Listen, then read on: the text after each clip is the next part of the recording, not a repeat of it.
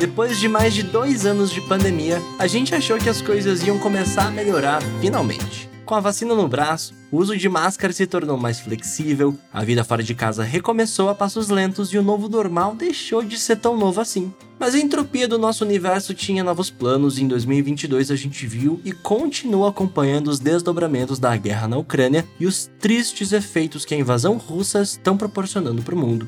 Esse podcast não é sobre geopolítica, então você deve estar se perguntando o que, que tudo isso tem a ver com meios de pagamento. A guerra na Ucrânia não está saindo barato para a Rússia, pois o país está sofrendo diversas sanções de países vizinhos como uma espécie de punição pelo comportamento nada diplomático. Dentre as sanções realizadas contra a Rússia, uma delas foi o banimento do país da SWIFT, a principal rede de pagamentos mundial. Mas o que a SWIFT faz de tão importante para que esse banimento seja noticiado ao redor do mundo? Como que ela funciona e quem que faz parte dela? O que, que acontece com empresas e bancos russos sem esse acesso? Bem, é justamente sobre isso que eu, Gabriel Falk, vou abordar no episódio de hoje do Plano Real.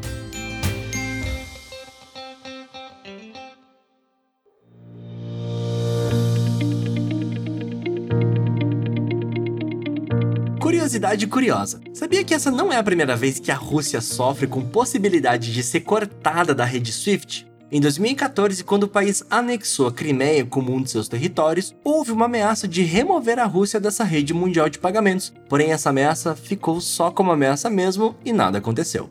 Em 2022, essa história foi diferente e finalmente a SWIFT decidiu remover os bancos e as instituições financeiras russas da SWIFT. Pois bem, tá na hora de te explicar o que, que é essa SWIFT e por que, que ela é tão importante para os países. Ó, Swift é uma sigla em inglês, mas a tecla SAP tá ligada e a tradução vem logo na sequência, beleza? Swift significa em inglês Society for Worldwide Interbank Financial Telecommunication. Mas em nosso bom e velho português podemos traduzir para Sociedade para Telecomunicações Financeiras Interbancárias Mundiais. Primeira coisa, a Swift não é um banco, mas sim um sistema global que conecta mais de 11 mil bancos e instituições financeiras através de um serviço de troca de mensagens instantâneas. Eu gosto de deixar as minhas explicações mais leves, então eu sempre brinco que a Swift nada mais é do que o WhatsApp dos meios de comunicação financeira, pois é através dele que todos os bancos do mundo se conversam, mandam figurinha, trocam fofoca, GIF, meme e assim por diante. E, gente, esse exemplo meio bobinho de enviar figurinhas, GIFs e memes pode ser facilmente traduzido para operações que bancos realmente fazem entre si, como enviar e receber mensagens sobre operações financeiras, trocar arquivos para conciliar operações de pagamento e enviar remessas ao exterior. Eu ia fazer esse gancho no final do episódio, mas eu acho que agora é uma boa hora. Se a Swift é como o WhatsApp, um aplicativo que permite a troca de mensagens, pensa que cada instituição financeira ou banco é um usuário desse aplicativo e cada usuário tem um número único que ajuda o mercado a identificar quem é quem em todo esse processo.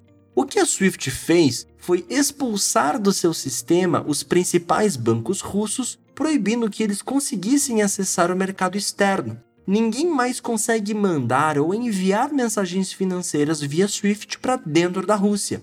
É como se cada usuário russo desse grande WhatsApp bancário tivesse sido bloqueado e expulso do grupo da família. Ah, e não adianta correr para um Telegram da vida, um concorrente qualquer da Swift, porque não tem um concorrente direto. Ou usa a Swift ou usa um sistema próprio, muito mais limitado do que o original. Agora, voltando para nossa explicação sobre o sistema Swift depois dessa tangente russa. A Swift foi criada em 1973, mais especificamente no dia 3 de maio na cidade de Bruxelas, na Bélgica. Essa rede mundial de pagamentos conecta mais de 11 mil bancos em mais de 200 países. Eu já expliquei em episódios passados como o Pix funciona, e um dos pontos que eu mencionei é que, mesmo sendo um sistema instantâneo super complexo, ele continua sendo exclusivamente brasileiro.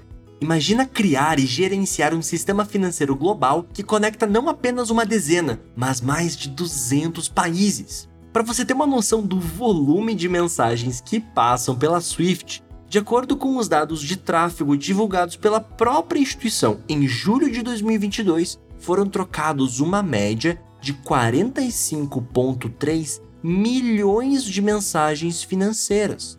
um aumento de 8,3% quando comparado ao ano anterior.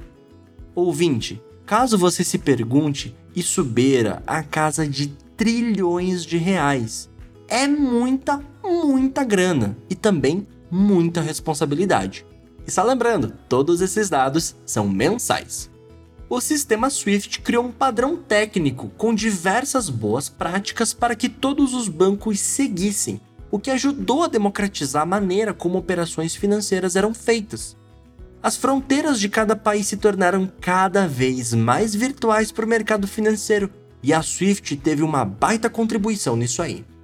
Para evitar que os bancos ficassem dependentes exclusivamente de um país ou uma empresa privada, a Swift é na realidade controlada por um conglomerado de empresas que buscam tomar decisões isonômicas, ou seja, que beneficiem todas as partes envolvidas. Esse grande sistema é de propriedade conjunta de mais de duas mil instituições financeiras. Claro, tem participantes com maior relevância, como por exemplo o Banco Nacional da Bélgica, considerando principalmente que sua sede fica lá. Outras instituições com bastante influência lá na rede SWIFT é o Federal Reserve, o Fed dos Estados Unidos e o Banco da Inglaterra no Reino Unido. Mesmo com a influência de demais países, a SWIFT opera de forma agnóstica, pois permite que praticamente todos os países façam transações financeiras de forma segura, rastreável e dentro das políticas econômicas de cada país. Lembra do meu exemplo sobre a Swift ser um grande WhatsApp do mercado financeiro, onde cada instituição financeira é um usuário desse sistema? Pois bem, Cada usuário desse sistema possui um código identificador único, conhecido como código SWIFT ou código BIC. BIC também é um acrônimo para Bank Identifier Code, ou Código Identificador de Bancos, e a combinação desses números ajudam a identificar cada instituição financeira aderente a SWIFT, independente de onde ela estiver nesse mundão. Por curiosidade, esse código segue um padrão regido pela ISO 9362. Então, os 8 a 10 caracteres gerados para cada banco são universais e tem uma baita base regulatória por trás. Como tem um padrão para cada código gerado, você consegue identificar um banco, agência, localização e país só pelo número. Os quatro primeiros números do BIC são designados para identificar o banco, os dois seguintes identificam um país, os dois próximos são a localização e o restante identifica a agência desse banco. Quer simular um código? Então vamos supor que a gente abriu um banco e o nome deles é irrelevante, por exemplo, tá bom? A gente pediu o nosso BIC para Swift e eles retornaram o código XPTO BR PR AB1. XPTO é o código do banco, BR porque é um banco brasileiro, PR porque a sede está aqui em Curitiba, no estado do Paraná, portanto PR, e AB1 é o código da nossa agência. A Swift ganha dinheiro cobrando desses bancos um valor por um número X de mensagens trocadas, Normalmente, quanto maior a quantidade de mensagens trocadas com outros participantes do mercado financeiro, menor é o custo unitário que um banco tem a usar a Swift. Vamos condensar essas principais ideias do episódio para você não esquecer mais o que a Swift faz? Swift é uma empresa com sede na Bélgica responsável por coordenar e gerenciar a troca de mensagens entre bancos ao redor do mundo. A Swift não troca dinheiro entre bancos, ela apenas troca arquivos contendo as informações financeiras de uma transação. Ela só conecta os bancos para conciliar esse processo de forma segura. O sistema SWIFT conecta mais de 11 mil instituições financeiras em mais de 200 países, sendo o principal sistema de mensageria financeira que já existiu até hoje. Cada instituição possui um código identificador único, chamado BIC. E por último, Slava Ukraine.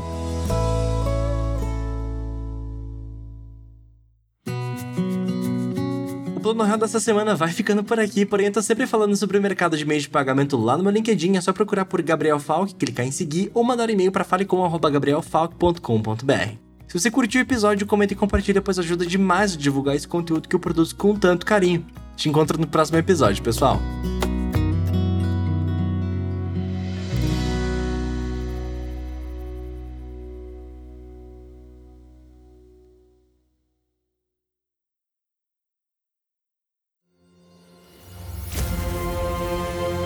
Este programa foi editado pela Grimório Podcasts.